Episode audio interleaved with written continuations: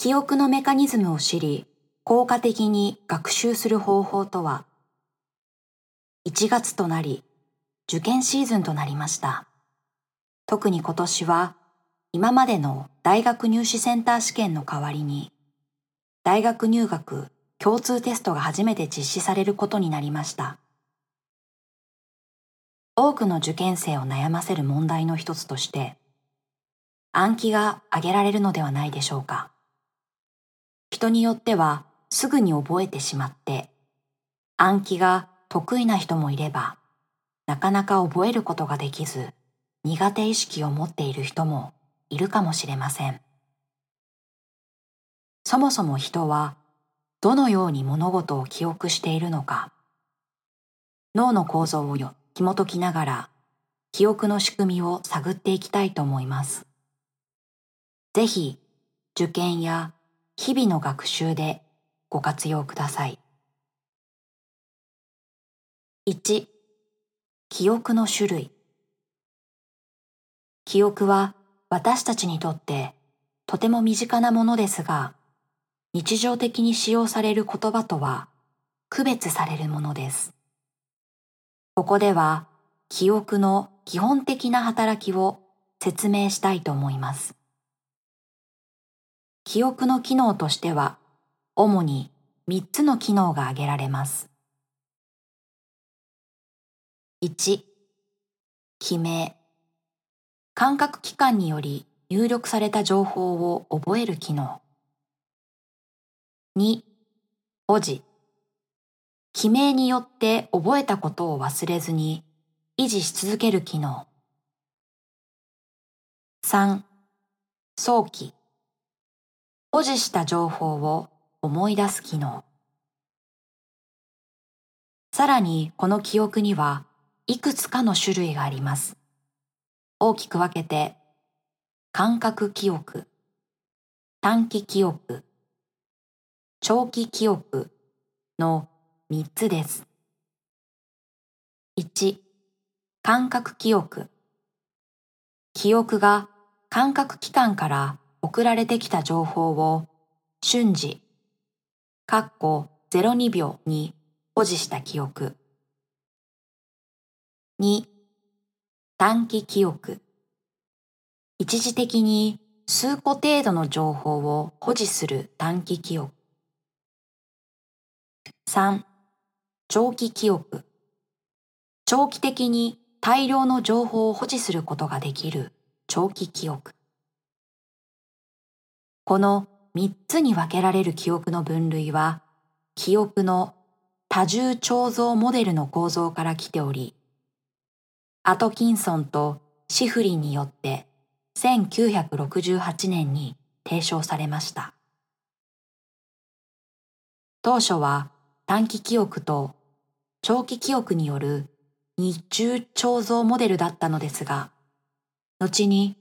感覚記憶のメカニズムが短期記憶から分離する多重彫像モデルと言われるようになりました。それぞれの記憶がどのような構造になっているのか見ていきましょう。1の1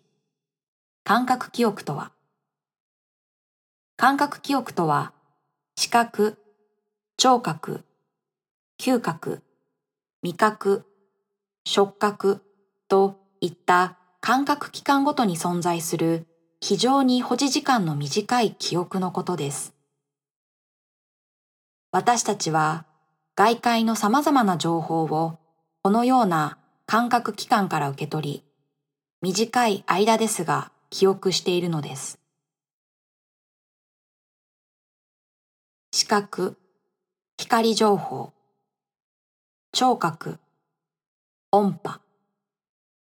嗅覚、揮発性の物質、味覚、溶解性の物質、触覚、温度や圧力といった刺激を受容するセンサー。これらの情報は電気信号として神経系を伝え脳に達し私たちに感覚を与えます。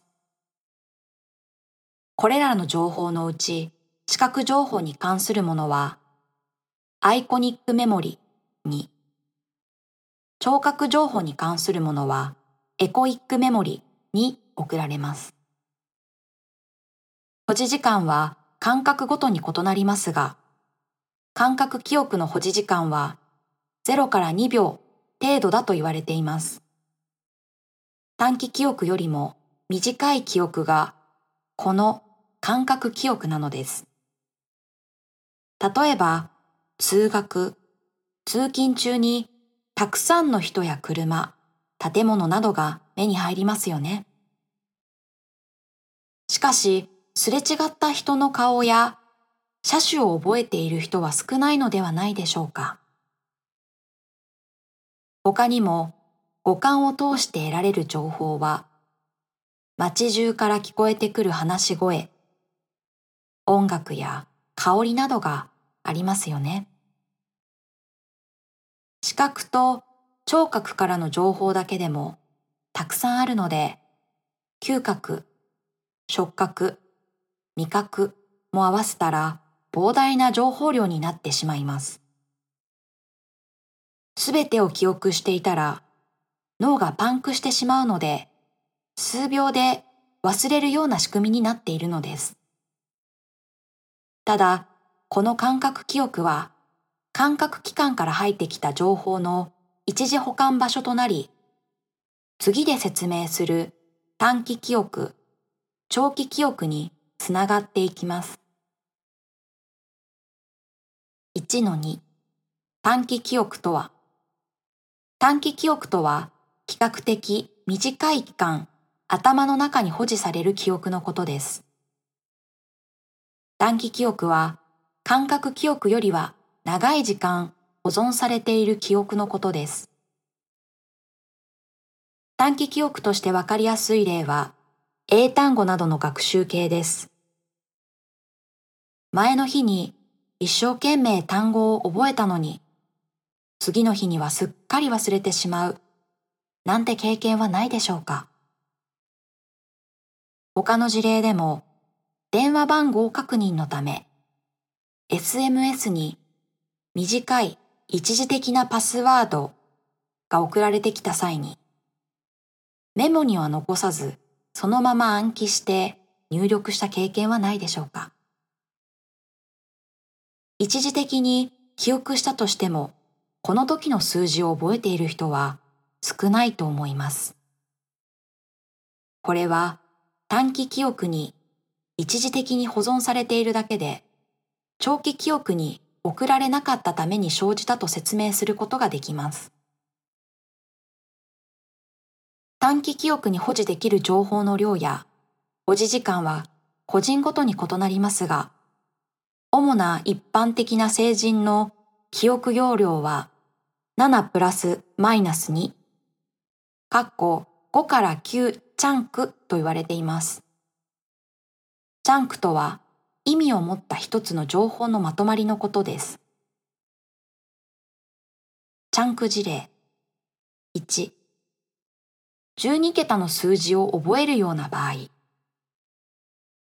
1、2、5、3、6、2、9、3、4、8、7、0のように数字ごとに覚えようとする場合は、数字一つ一つが情報のまとまりとなるため、12チャンクとなります。2、1600、1889、1973のように、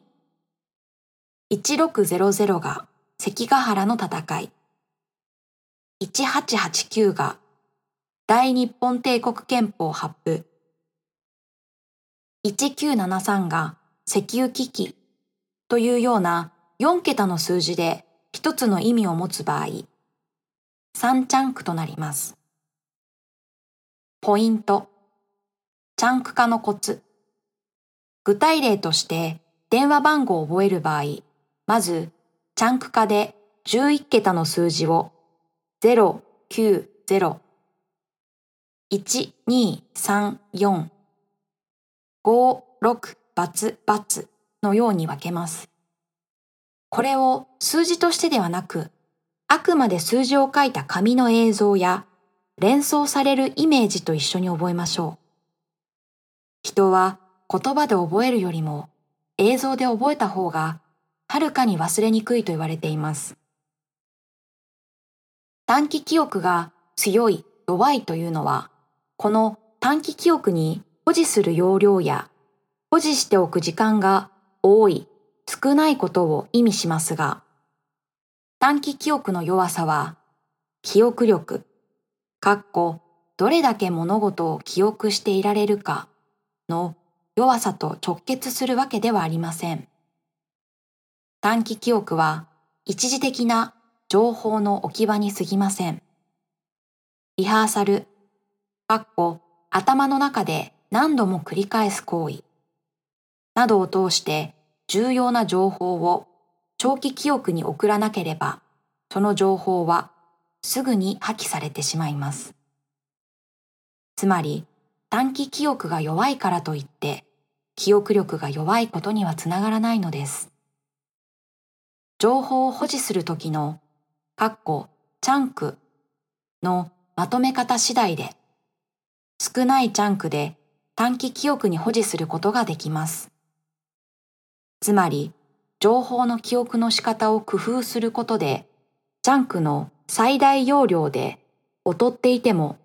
多くの情報を保持できるのです。1-3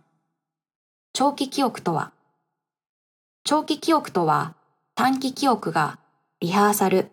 かっこ頭の中で何度も繰り返す行為によって比較的長い期間保持される記憶のことです。長期記憶はいつでも取り出せる状態になっています。自分の名前や仕事で大切なスキルなど、もう絶対に忘れないという記憶などですね。では、長期記憶に保持された情報をできるだけ長く記憶するためには、どのような方法があるのでしょうか？記憶に関連する実験的研究の先駆者であるドイツの心理学者ヘルマンエビングハウスが発見した忘却曲線がヒントの一つになります。実験1無意味な綴りの単語セットを完璧に暗唱できるようになるまで学習する。2その後学習した単語を様々な時間間隔でどの程度覚えているかを調べる。3結果20分後には42%、1時間後には56%、そして1日後には74%が忘れられるものの、そこから先は忘却量は比較的少なくなっていくことが示された。この実験から忘却は初めは急激に進むものの、